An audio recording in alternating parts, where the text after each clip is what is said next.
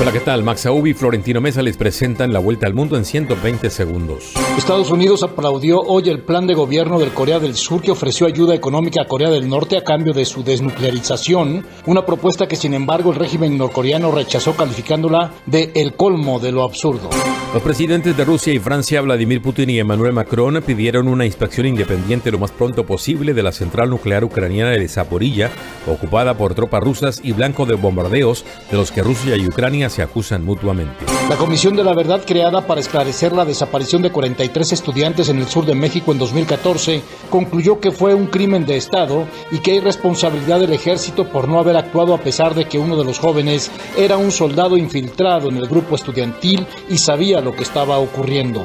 Más de 50.000 supuestos miembros de pandillas y personas vinculadas a dichas bandas han sido capturados en El Salvador desde marzo pasado, en el marco del régimen de excepción implementado en el país para combatir a las maras, reportó el gobierno.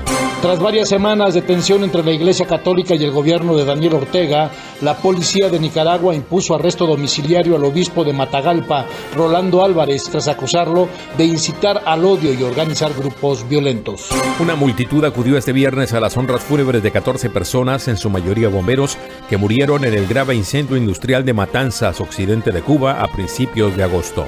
El Banco Mundial desembolsó una cifra récord de 49.800 millones de dólares desde el comienzo de la pandemia pandemia del coronavirus para que América Latina y el Caribe pudieran paliar los efectos sanitarios, económicos y sociales del COVID-19 y la creciente inflación e inseguridad alimentaria.